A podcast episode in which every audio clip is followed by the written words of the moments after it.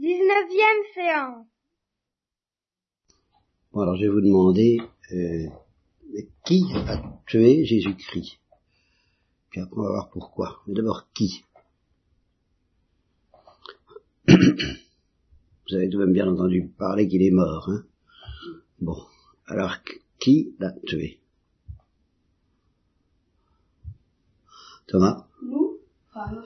Ah, ça c'est une très belle réponse. Et alors, euh, c'est très vrai, au combien. Néanmoins, il faut distinguer deux aspects en Jésus-Christ. Qu'est-ce qui va me dire quels sont les deux aspects qu'il faut distinguer en Jésus-Christ à ce sujet? Alors là, pour cette question, là, Céline, euh, là tu peux répondre, si tu sais. Les deux aspects dans Jésus, a, oui, deux aspects dans Jésus-Christ, sinon c'est le mystère même de Jésus-Christ de comporter ces deux aspects. David. Très bien. Alors, nos péchés tuent qui? L'homme ou Dieu? David Dieu. Bien. Euh, T'aurais dit l'homme, toi? Oui.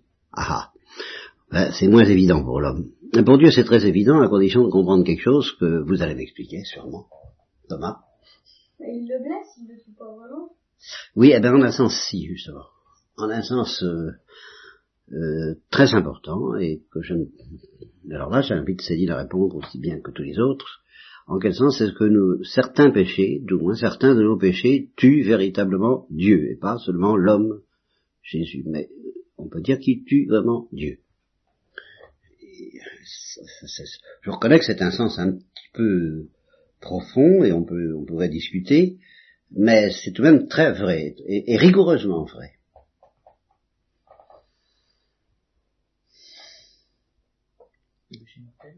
Oui, alors pourquoi est-ce qu'il tue Dieu, justement? Qu'est-ce que, En quel sens est-ce qu'on dira que le péché mortel tue Dieu? Bah,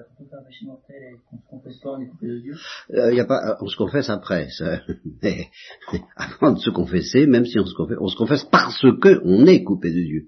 Donc le fait de se confesser n'empêche pas. Ou alors c'est qu'il n'y a pas eu de péché mortel. Mais si tu as commis un péché mortel, le fait de te confesser répare le, le mal, répare la coupure, mais la coupure a lieu.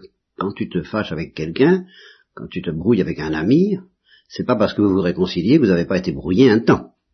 D'accord? Alors le péché mortel, donc, euh, comment tu dis, nous coupe de Dieu, c'est ça tu dis Bon, le péché mortel nous coupe de Dieu, et puis quelque temps après, peut-être, si on se confesse, peut-être une autre histoire, ça, ça, ça, ça, ça, ça, ça, ça, ça répare. Mais euh, si on est coupé de Dieu, alors, oui, mais alors pourquoi est-ce qu'on dit que ça tue Dieu?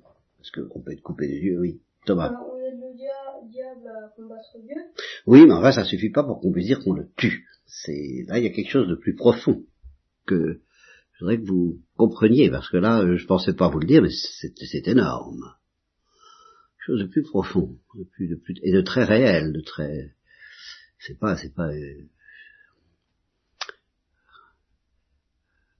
Vous ne voyez pas. Bon, alors, ça, ça me permet de vous dire une chose dont nous reparlerons plus tard, plus, davantage, c'est que justement, pendant toute cette période où on n'est pas coupé de Dieu, avant le péché mortel dont parle David, eh bien, euh, Dieu vit en nous. Il vit dans notre cœur, il vit dans notre âme. Il habite au fond de notre cœur et au fond de notre âme. De sorte qu'il y a une vie divine, une vie de Dieu dans notre âme. Alors il y a la vie que Dieu a en lui-même, celle-là, est évident qu'on n'y doute pas. Euh, Personne ne peut toucher à la vie que Dieu a en lui-même, c'est évident. Ni le démon, ni personne. Il est parfaitement heureux en lui-même, ça très bien. Mais la vie qu'il a en nous, dans notre âme, il vit aussi dans notre âme. C'est ça la grâce. C'est ça que le c'est ça l'eau vive, dont je vous ai déjà parlé.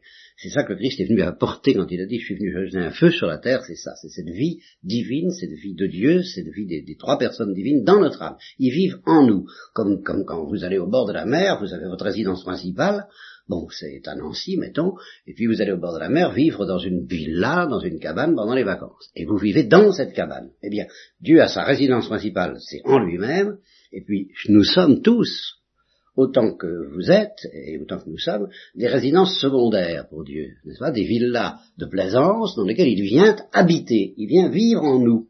Et ils viennent, et, tous les trois. Ils sont trois personnes divine, un seul Dieu en trois personnes, le Père, le Fils et le Saint-Esprit, eh bien, ils viennent s'installer chez nous comme vous vous installez dans une villa. Et ils vivent, ils vivent, ils vivent, ils vivent leur, comme, une famille vit de, sa vie de famille, le Père aime le Fils, ils produisent l'Esprit Saint, euh, tout ça, ils le font chez nous, dans notre villa. Bien. Alors il y a donc la vie de Dieu dans sa résidence principale, celle-là, elle est, inattaquable, mais la vie qu'il a dans la résidence secondaire, c'est-à-dire dans votre âme, et que les trois personnes vivent dans votre âme, dès qu'il y a un péché mortel, elle meurt. Et les trois personnes disparaissent. C'est une véritable mort de Dieu à l'intérieur de notre âme. Voilà ce que fait le péché mortel. Alors la confession répare le mal, mais le mal a été fait quand même. À chaque fois que nous commettons un péché mortel, Dieu meurt. Il meurt en nous, ça c'est vrai. Et naturellement, Jésus-Christ, en tant que Dieu, bon, on peut dire qu'il est mort euh, à cause de nos péchés et par nos péchés en tant que Dieu. Et puis il est mort aussi en tant qu'homme à cause de notre péché, mais en tant qu'homme, c'est quand même pas nous qui l'avons tué. Vous voyez? Nous l'avons tué sans amour, à chaque péché mortel, c'est vrai, mais euh, nous ne pouvons pas dire que dans l'histoire que dans l'histoire de, de- de- du Christ, par exemple Jeanne d'Arc, c'est pas nous qui avons tué Jeanne d'Arc, c'est qui est-ce qui a tué Jeanne d'Arc? Euh, on peut dire que c'est les Anglais. Oui, c'est, oui, c'est vraiment les Anglais. Oui, d'accord. Bon, Eh bon, c'est les Anglais, c'est pas les Turcs. Voilà. Euh, et cependant, euh, et cependant, bon, ben, on est responsable de la mort de Jeanne d'Arc parce que nous sommes toujours responsables de, de, de- la mort des saints sur la terre parce que c'est toujours la mort de Dieu. euh, Ça, ça, fait d'accord. Et particulièrement la mort de Christ. Alors, quel est l'équivalent des Anglais pour Jésus-Christ? Qui a tué Jésus-Christ au sens où Thomas vient de dire c'est les Anglais pour Jeanne d'Arc. C'est pas les Anglais qu'on peut tué Jésus-Christ, évidemment. Alors là, tu parles plus. Euh, Titou Les Romains. Les Romains, bonne réponse, euh, incomplète mais bonne. Thomas. Bon, alors comment vous arrangez ça? C'est les Juifs ou les Romains? C'est les deux C'est comment ça s'arrange? C'est les juifs qui l'ont con- condamné. C'est les Juifs qui l'ont condamné. Bien. Et Titou, tu savais ça, que c'est les Juifs qui l'avaient condamné? Bon, alors les Romains, qu'est-ce qu'ils ont fait? Bah, ils se sont lavés les mains. Ils se sont lavés les mains, ils ont quand même fait un peu plus que ça, parce que euh, les Juifs ne crucifiaient pas, par exemple, c'est les Romains qui crucifient. Alors, vous n'avez pas vécu autant des Allemands, mais enfin, il y avait ce qu'on appelle l'occupation. Vous avez entendu parler de l'occupation? Vous savez ce que c'est? Bon, alors, non, tu sais pas ce que c'est que l'occupation? Ben, Quand les Allemands, ont- t'as entendu parler de la guerre de 39 quand même de là Bon, pendant quatre ans, les Allemands ont occupé la France. C'est-à-dire que les Allemands, l'armée allemande, était partout en France et, ne remplaçait pas le gouvernement français, parce qu'il y avait un gouvernement français qui était à Vichy, mais euh, ils contrôlaient tout et rien ne se faisait sans leur ordre sur leur permission, ils occupaient la France. La puissance allemande était partout en France. Tu, vois ce que je veux dire? Bon, eh bien, dites-vous bien qu'au temps de Jésus-Christ, la puissance romaine occupait la Palestine, les Juifs, le pays des Juifs. C'était l'occupant romain. Et c'était le gouvernement des Romains qui, justement, par exemple, crucifiait les, con- les condamnés. Par exemple, Barabbas. Vous avez entendu parler d'un certain Barabbas? Bon, eh bien, euh, c'est c'est celui-là que, en effet, Pilate a relâché alors qu'il proposait de relâcher Jésus. Eh bien, Barabbas, euh, il devait être crucifié par les Romains parce que les Juifs n'avaient pas le pouvoir de faire ces choses-là. C'est les occupants qui faisaient ça, c'est les Romains. Et c'est pour ça que les Juifs qui étaient occupés ont condamné Jésus. Alors nous allons voir pourquoi. Et ils l'ont livré à l'occupant pour que l'occupant le crucifie. Vous, vous- vous- vous voyez l'histoire? Ça y est ça, c'est- à peu près clair dans votre tête, ça? Dis tout. C'est un peu nouveau, t'avais jamais réalisé tout ça. Bon. Ben oui, la condamnation à la croix, les juifs ne faisaient pas ça. Ils lapidaient, quelquefois. Ils, euh, fra- ils donnaient des, des- des coups de bâton ou des coups de fouet, 39, 40 moins 1, ça, ils faisaient des, des condamnations de ce genre. Mais euh, la condamnation à la croix, ça, c'était les Romains. Alors, les Juifs ont obtenu que les Romains, euh, justement, euh, Pilate n'en avait pas envie du tout, euh, il a été, il a eu la, la, la- la- on lui a forcé la main pour qu'il accepte de condamner au supplice de la croix Jésus-Christ. Alors, pourquoi est-ce que les Juifs ont fait ça? Voilà ma question. Pourquoi est-ce que les Juifs ont fait ça? Euh, et, et- et- et je, souligne ma question en, en insistant, attends une seconde, je te avant de c'est qu'à première vue, euh, Jésus-Christ, justement, c'était pas un bandit, c'était pas un brigand, il, il, aura, il a plutôt fait du bien, il leur a guéri beaucoup de malades, il leur a même ressuscité quelques morts, euh, c'était inoffensif, et, et il était plutôt bienfaisant. Alors pourquoi ils ont fait ça? Alors Titou. Parce qu'ils étaient jaloux qu'ils les, qu'ils les convertissaient tous au À quoi? Bon, il n'y avait pas encore de christianisme. En ce temps-là, il n'y avait pas de christianisme. Il y avait le judaïsme et Jésus-Christ comme qui était un prophète euh, ou un messie annoncé par le judaïsme. Il n'y avait pas de christianisme. Alors, jaloux, pourquoi jaloux de... de pourquoi était-il jaloux? Ça ne se voit pas bien. C'est... c'est David? Ah, et, et il voulait? Il voulait pas qu'on les dérange. Ça, c'est déjà un petit peu plus profond. Seulement alors, euh, ça prouve que Jésus-Christ avait le pouvoir de les déranger terriblement pour qu'ils se sentent obligés de se débarrasser de lui en le faisant mourir plutôt que de... Il, y avait, il devait y avoir quelque chose de, de, très gênant là-dedans. Et est-ce que vous... vous, vous voulez qu'ils convertissent, euh, où est le mal? Ils s'ils veulent pas se convertir, ils se convertissent pas. Puis après, il va pas les obliger à se convertir, il les obligeait pas à se convertir. Ils étaient libres. Simon le pharisien, il a invité Jésus. Euh, Jésus lui a fait remarquer qu'il n'était pas très empressé pour comme Marie-Madeleine, mais Simon le pharisien n'était pas... Euh, Jésus n'embêtait personne, hein, il n'obligeait personne à se convertir. Thomas. Quand Jésus parlait, ils sentaient qu'il y avait quelque chose de vrai, alors ça gênait. Mais pourquoi, justement, quelque chose de vrai en soi, c'est pas mauvais la vérité, la vérité vous délivrera, pourquoi est-ce que cette vérité les dérangeait tant que ça? Pourquoi est-ce que ils ne supportaient pas cette vérité, car c'est ça. Mais pourquoi est-ce qu'ils ne voulaient pas de cette vérité? C'est ça que je voudrais, il faut, faut, bien voir ça. Pourquoi est-ce qu'ils ne voulaient pas de cette vérité? C'est tout à fait d'accord, parce qu'encore une fois, Jésus ne les obligeait pas à croire. Il leur disait, attention, euh, vous avez intérêt à me croire, ça c'est autre chose, mais on ne peut pas dire qu'il les obligeait. S'ils ne voulaient pas croire, ne le croyaient pas. Et puis après Oui? Oui, mais pourquoi est-ce que ça ne leur a pas suffi euh, de refuser de croire par orgueil et puis de dire euh, ben non, euh, tu nous embêtes, on ne veut pas se croire, et puis voilà, et puis et puis voilà. Hein, que, en, quoi est-ce que c'était David? Ah oui, mais ça c'est une bien sûr, ça c'est une cause profonde, mais de manière plus précise, pourquoi est-ce que Jésus était tellement gênant? Voilà ce que je, que ils ont ils quand même pas fait ça uniquement pour le plaisir de de faire du mal à Jésus-Christ. Il y avait quelque chose. Ben, il faut, je vais, je vais vous dire tout de suite, je vais pas vous faire, je sais même pas si Céline saurait bien exactement dire. Le point précis, c'est que Jésus les condamnait. Et qu'on n'aime pas être condamné. Et qu'il leur disait dans toutes lettres. Vous êtes d'en bas, moi je suis d'en haut. Et vous mourrez, si vous ne me croyez pas, vous mourrez dans votre péché. Alors ça, c'est une vérité que personne n'aime à entendre. Alors s'il avait dit ça de temps en temps, et puis d'une manière qu'ils avaient pu s'en débarrasser, bon, ils auraient dit, c'est un imposteur, c'est pas le Messie, c'est pas la vérité. Bon, s'il avait été s'il avait fait des miracles, s'il leur avait, s'il leur avait dit je suis le Messie, mais qu'il ne les avait pas condamnés, ils auraient marché aussi. Hein. Mais d'une part, il se présente comme le Messie, comme le roi, comme le véritable envoyé. Il montre que il est très puissant, qui peut, qui peut même ressusciter des morts, qui fait des guérisons.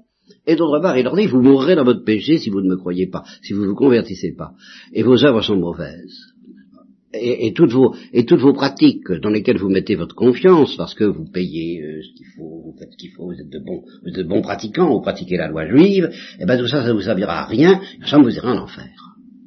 Ah, c'est ça, c'est à cause de ça, c'est parce que cet homme-là, il n'a pas moyen de s'en débarrasser à cause de sa puissance et de, sa, et son rayonnement et de tous les miracles qu'il faisait et des disciples qu'il faisait. Il y avait un mouvement fantastique autour de lui. Et par ailleurs, il dit aux autorités religieuses, c'est un peu comme si on, disait au, pape et aux évêques, vous irez en enfer parce que vous ne voulez pas de moi. Si supposons qu'il y a un nouveau Christ qui arrive, ben, personne n'apprécierait ça dans l'Église, et il peut y avoir chez l'homme, surtout quand il est au, pouvoir, euh, quand il, dirige le peuple comme les Juifs, eh bien, euh, une révolte, une colère, et, un conflit,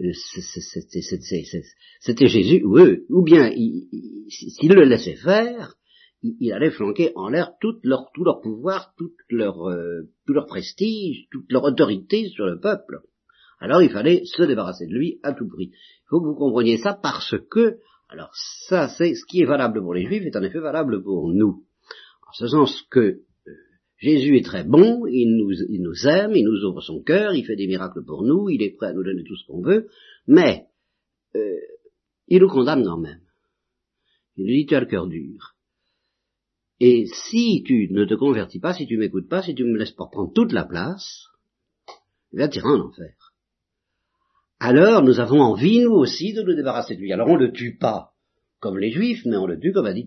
C'est-à-dire qu'on s'installe, beaucoup s'installent dans le péché mortel, c'est-à-dire qu'ils refusent de croire, et c'est pour ça que le Christ a dit, vous prêcherez à toutes les nations, Celui qui croira et qui se fera baptiser sera sauvé, celui qui ne croira pas sera condamné, parce que justement il s'agit de croire des choses pas drôles, qu'il y a le péché originel dont je vous ai pratiquement pas parlé, qu'il y a l'enfer dont je vous ai déjà un peu parlé, qu'on risque d'y aller, que on est, est plutôt mal parti, sauf si justement on accepte que le Sauveur vienne nous sauver, qui vienne dans notre cœur, qui nous donne l'eau vive, qui brûle, le qui nous brûle par le feu qu'il est venu jeter sur la terre, alors là, par la confession, comme dit David, ou par le baptême, on revit, on laisse vivre Dieu en nous, et nous connaissons le véritable bonheur. Mais ça suppose que notre orgueil s'écrase, et ça, je reconnais que c'est dur. Et si nous ne voulons pas que notre orgueil s'écrase, eh bien, nous tuons Dieu par le péché mortel, et ça pourrait aller, si nous étions à la place des pharisiens, à le faire mourir comme les pharisiens, en tant qu'homme, pour se débarrasser de lui, comme on peut se débarrasser d'un saint qui nous dit des choses désagréables,